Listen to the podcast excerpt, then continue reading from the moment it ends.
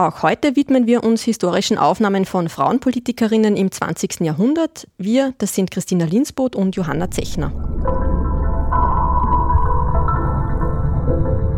Resonanzraum, der Podcast der österreichischen Mediathek. Das hörbare Archiv. Gespräche über Medien und ihre Bewahrung. Wer den ersten Teil gehört hat, hat unsere Vorstellungsrunde vielleicht noch im Ohr. Mein Name ist Christina Linsboth, Medienarchivarin und Historikerin mit Interesse für geschlechtergeschichtlichen Fragen. Und auch heute sitzt mir Johanna Zechner gegenüber, die Leiterin der Sammlung Menschenleben und Kuratorin historischer Ausstellungen. Ja, und ich habe eigentlich in den verschiedensten Ausstellungen, die ich bisher gemeinsam mit Kolleginnen kuratieren durfte, immer wieder Töne und Videos der österreichischen Mediathek verwendet. Besonders viele aber eben in der Ausstellung Sie meinen es politisch, die wir anlässlich 100 Jahre Frauenwahlrecht für das Österreichische Volkskundemuseum gemacht haben und im Folge war diese dann auch noch im Frauenmuseum Hittisau in Vorarlberg zu sehen. Und Töne und Videos deswegen besonders wichtig, weil es hier auch darum ging, Frauenpolitikerinnen in ihrem Agieren sichtbar bzw. hörbar zu machen. Und diese Auswahl, die wir damals für die Ausstellung getroffen haben, bildet eben auch äh, die Auswahl für diese zwei Podcast-Folgen, die wir hier gemeinsam gestalten. Ähm, in der letzten Folge haben wir schon einige Politiker-Pionierinnen gehört. Ähm, Auszüge aus Wahlreden von Adelheid Popp und Rosa Jochmann aus den 1930er bzw. 1940er Jahren und einen Ausschnitt aus einer Parlamentsrede der ÖVP-Politikerin und ersten Ministerin äh, der Zweiten Republik, Grete Rehor, aus dem Jahr 1957. Und die waren alle auf ihre Weise recht eindrücklich, oder was würdest du sagen? Na, absolut. Und ähm, Johanna, du hast es ja schon gesagt, letztes Mal ging es also um Reden in bestimmten Settings. Dieses Mal geht es um einen ganz anderen Typus, nämlich um Interviewsituationen, in denen es viel stärker darum geht, wie äh, Personen miteinander sprechen und viel stärker um Interaktionen geht. Wir haben dafür drei Mittagsjournale ausgesucht, zwei aus den 1980ern, eines aus den 1990ern, auch weil die Ö1-Journalsendungen ein wichtiger Bestand der österreichischen Mediathek sind. Genau, also diese Journale sind immer, wenn man an einer historischen Ausstellung im österreichischen Kontext arbeitet, eines der ersten Ziele, weil sie sind ein durchgehender Quellenbestand und äh, man kann jegliche politischen und gesellschaftlichen Debatten dort sehr gut ablesen. Ähm, und es sind einfach auch viele Wortmeldungen in Interviewsituationen etc. der Akteurinnen aller politischen Felder irgendwie findbar. Ja? Also man kann das sozusagen auch über die Schlagwortsuche gut äh, finden und dann eben Ausschnitte aus Interviews, wie wir es jetzt hier haben, ähm, anhören und hörbar machen. Ähm, was dazu kommt, bei Interviews ist oft spannender, welche Fragen gestellt werden, als welche Antworten gegeben werden, weil man ist ja in dem konkreten Diskurs jetzt nicht mehr so drin, um welche politische Forderung es jetzt da konkret ging, aber was man schon merkt, ist, wie Journalistinnen, also es waren mehrfach Journalisten, äh, Fragen an die Interviewpartner und Interviewpartnerinnen stellen und wir wollen da gleich hineinspringen, nämlich mit einem Beispiel eines Interviews mit der Marga Hubinek, ähm, auch ÖVP-Politikerin, ähm, zuerst Abgeordnete im Wiener Landtag, dann ab 1970 Nationalrätin. Sie war auch die erste Frau im Präsidium des Nationalrats und hat sich auch im Laufe ihrer politischen Tätigkeit immer wieder mit Themen rund um Vereinbarkeit von Beruf und Familie auseinandergesetzt. Um das geht es jetzt auch in diesem Interviewausschnitt den wir hören vom äh, 29. Mai 1980. Sie sind mit einer etwas aggressiven Forderung angetreten, Frau Hubinek, nämlich nach einem gesetzlichen Anspruch für ein Taschengeld für die Ehefrau. Man fragt sich unwillkürlich, was soll das? In einer guten Ehe spielen Geldprobleme eigentlich etwas weniger Rolle und wird die Ehe geschieden, dann gibt es den gesetzlichen Unterhaltsanspruch. Wir erleben nach zehn Jahren sozialistischer Politik, dass die Hausfrauen verunsichert sind, äh, in ihrer Lebensrolle unsicher geworden sind.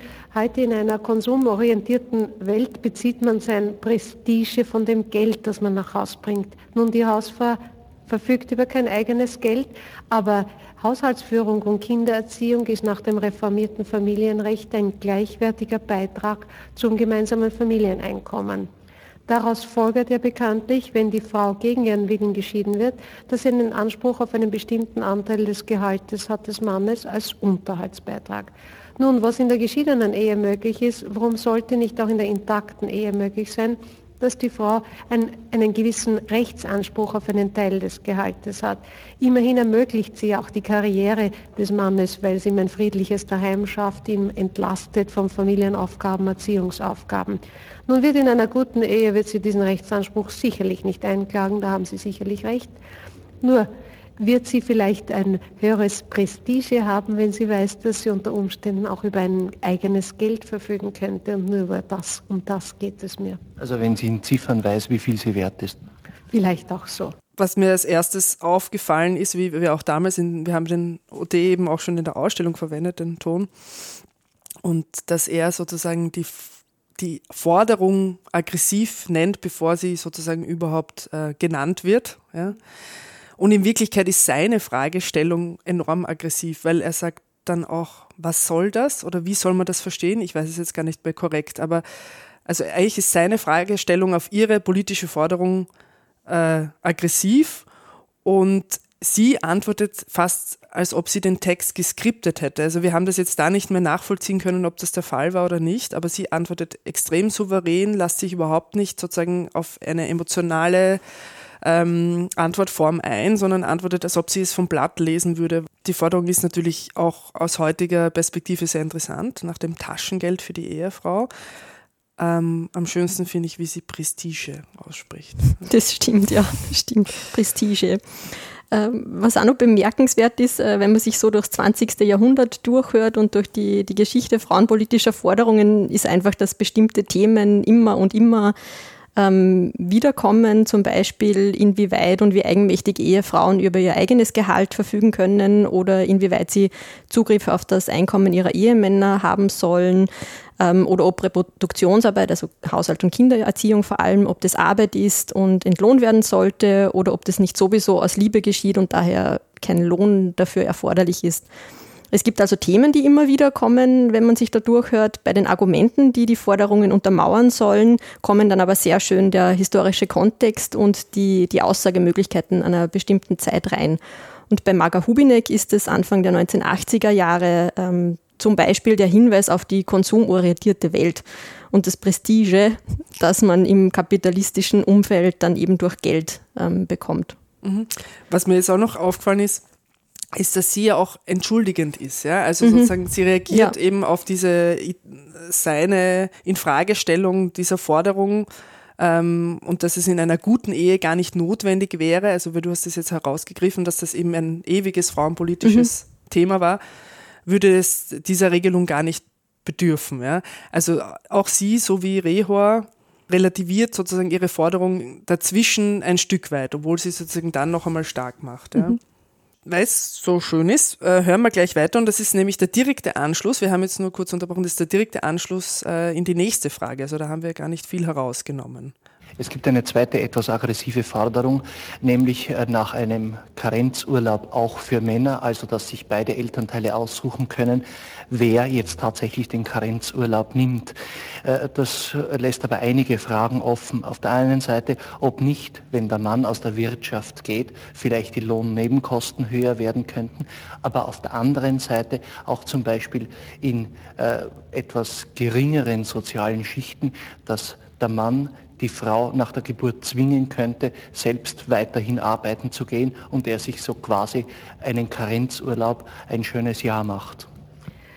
Man sollte diese Forderung im Zusammenhang sehen mit dem Abbau aller Maßnahmen, die bisher eine Chancengleichheit der Frau in der Arbeitswelt äh, verhindern. Dazu zählt zweifellos neben all den Fragen des unterschiedlichen Entgelts und der verschiedenen Bemessung der weiblichen Arbeit auch das Vorurteil, das unbegründete Vorurteil, dass Frauen viel öfter Krankenstände aufweisen und öfter mehrmals in ihrem Arbeitsleben Kinder bekommen. Nun, wir wissen, dass die Krankenstände nicht größer sind, im Gegenteil also nach der Statistik kleiner sind und dass die Geburtenrate zurückgegangen ist. Nun, das zeigen ja alle Geburtenstatistiken. Um diesen Vorurteil aber der Unternehmer zu begegnen und der Frau die gleiche Chance einzuräumen, im Berufsleben auch zu reüssieren, sollte der wahlweise Bezug möglich sein des Karenzurlaubes. Das heißt also ein Elternurlaub. Die beiden sollen sich aussuchen können, wer den Karenzurlaub in Anspruch nimmt. Nur zweifellos wird in der Praxis wird sich zeigen, dass in 95 Prozent der Fälle nach wie vor der Mann ihn in Anspruch nimmt. Aber wenn Sie wollen, der Unternehmer soll einen gewissen Risikofaktor haben, wenn er einen Mann einstellt. Und Sie halten es für ausgeschlossen, dass ein Mann vielleicht die Frau zwingen könnte, wieder arbeiten zu gehen, während er selbst bei dem kleinen Kind zu Hause bleibt und sich sozusagen ein schönes Jahr macht. Nun, äh, bitte, es wird also Zwänge in der Ehe wird man wahrscheinlich mit gesetzlichen Regelungen niemals in den Griff bekommen. Äh, für den Unternehmer würde diese Regelung bitte keine zusätzlichen Kosten mit sich bringen. Ein Teil des Karenzurlaubsgeldes wird ja bekanntlich aus dem Familienlastenausgleich refundiert und der übrige Betrag aus der Arbeitslosenversicherung. Den äh, Unternehmer belastet es bitte nur mit dem Risiko, dass ihm unter Umständen auch ein männlicher Dienstnehmer ein Jahr die Arbeit aufkündigt. Also da lasst er nicht locker, ne? Ähm, da sind so viele Punkte drinnen. Aber das Schönste ist eigentlich das mit der Idee, dass er zweimal nachfragt, der Journalist, ein schönes Jahr. Also die, mhm. also dass sich, dass der Mann die Frau zwingen könnte, also die Idee, dass der Mann die Macht über die Frau hätte, sie zu zwingen, wieder arbeiten zu gehen und sich selbst in der Betreuung von äh, den Kindern ein schönes Jahr machen würde das spiegelt ganz schön sozusagen die Einordnung der Forderung nach Karenz für Männer aus dem Jahr 1980 wieder.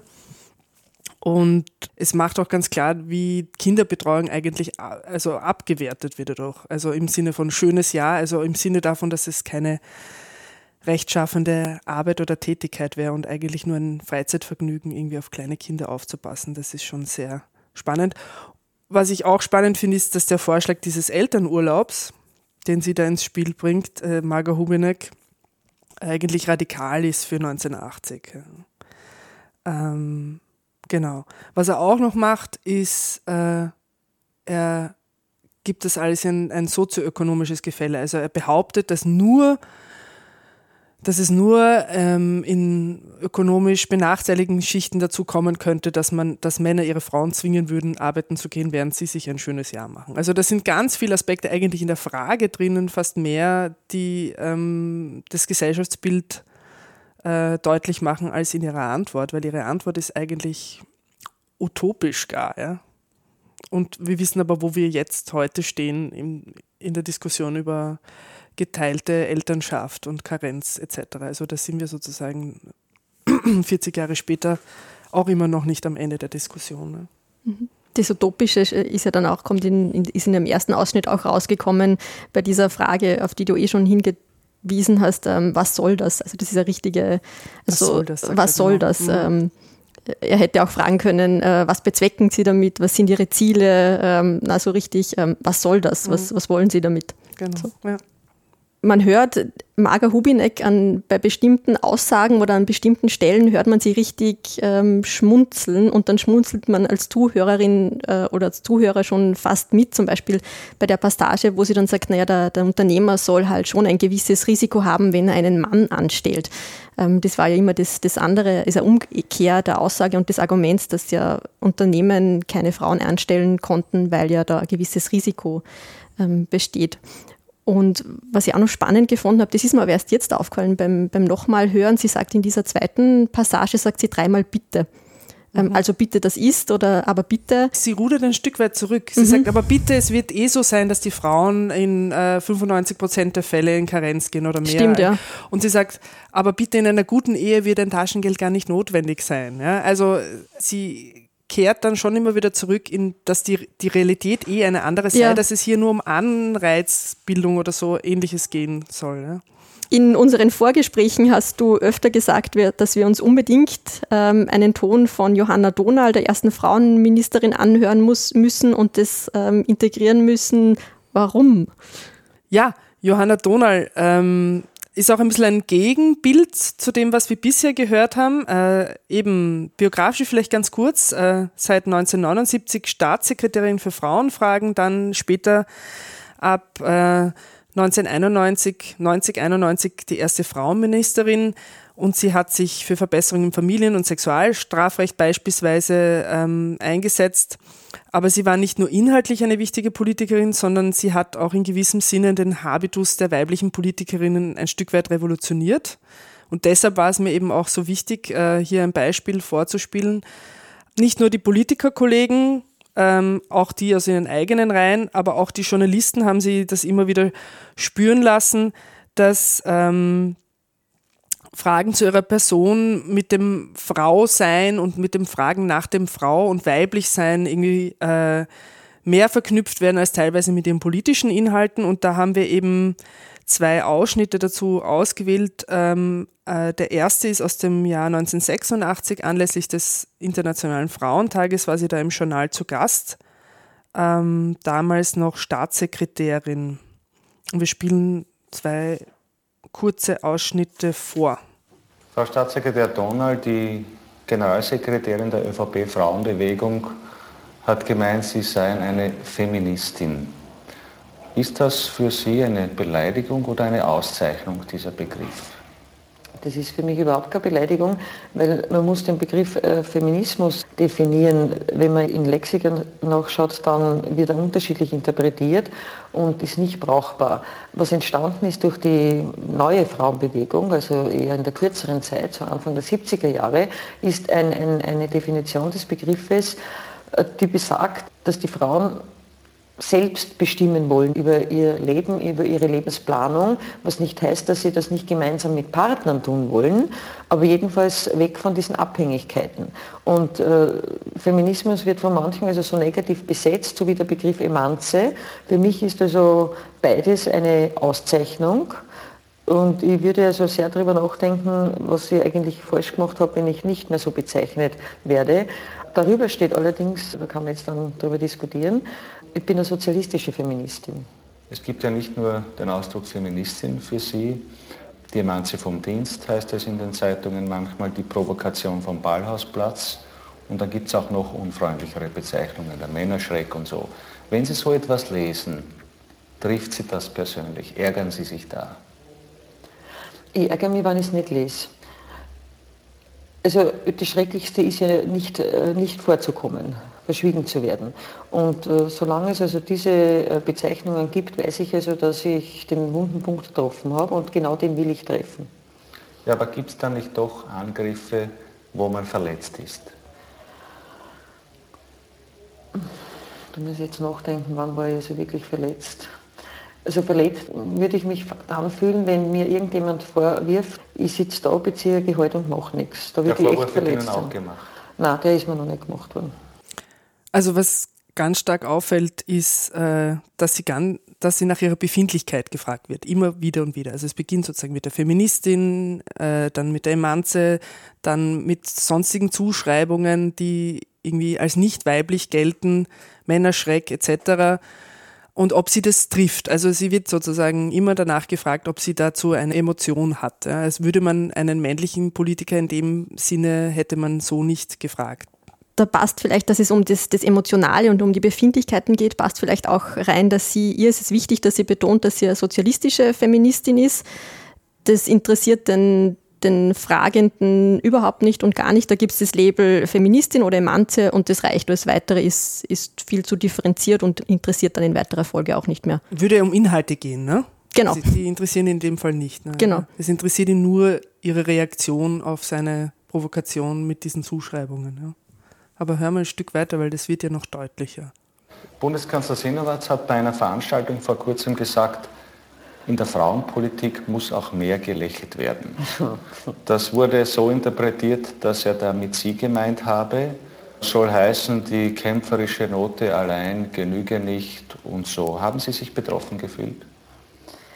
Na, betroffen gar nicht, aber man, wenn man mir das vorwirft, äh, alle, die mich kennen, wissen, dass ich also sehr äh, humorvoll bin. was natürlich also bei der Durchsetzung von oft sehr beinharten politischen Themen äh, nicht möglich ist. Jedenfalls werde ich meine Taktik nicht ändern und ich lache so dann, wenn es angebracht ist. Diese Formulierung hat also dazu geführt, dass wir jetzt noch sehr viel mehr lachen als bisher. Und ich weiß nicht, ob das jedem recht ist, wenn wir lachen. Diese Geschichte mit dem Lächeln ist ja gerade in feministischen Zusammenhängen ganz berühmt.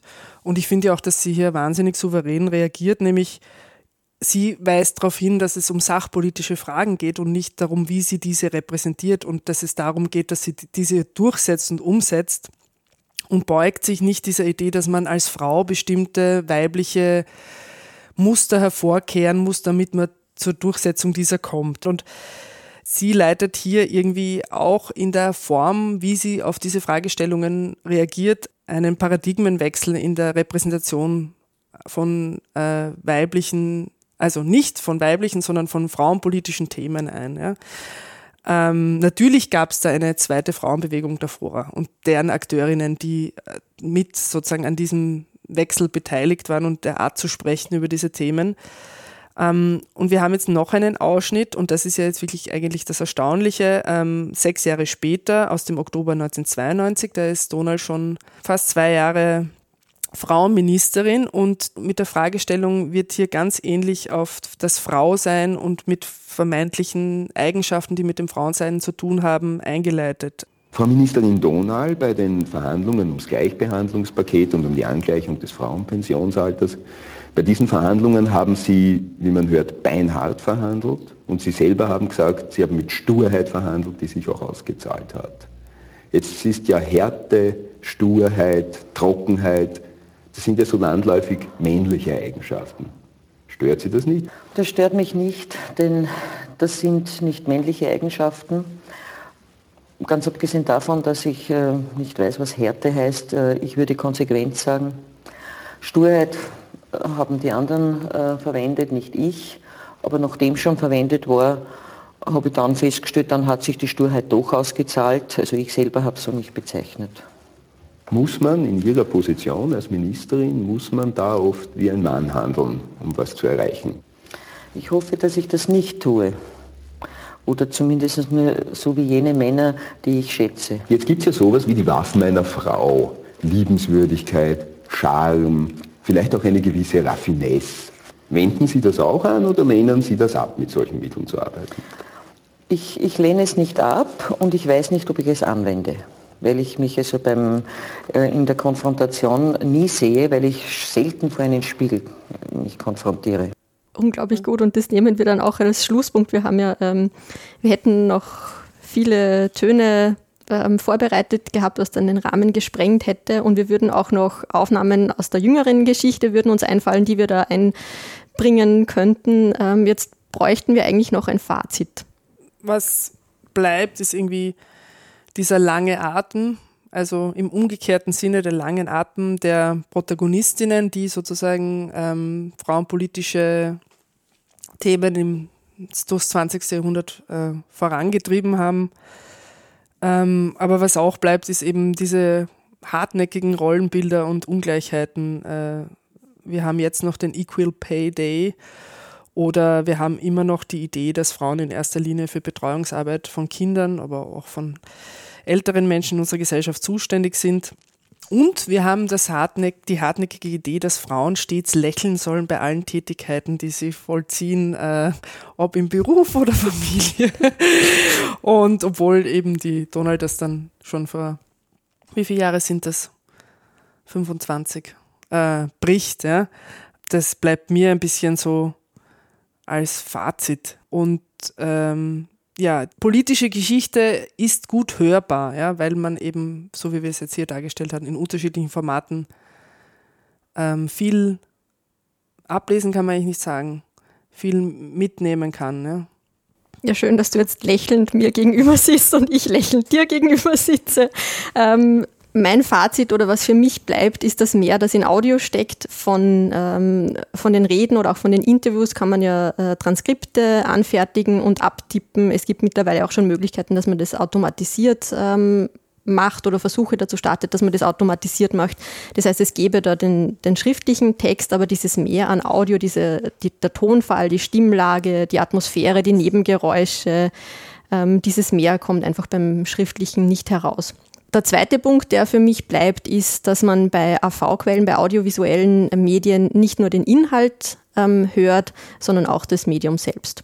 Also die Geschichte klingt in vielfacher Hinsicht, könnte man sagen, oder? Genau.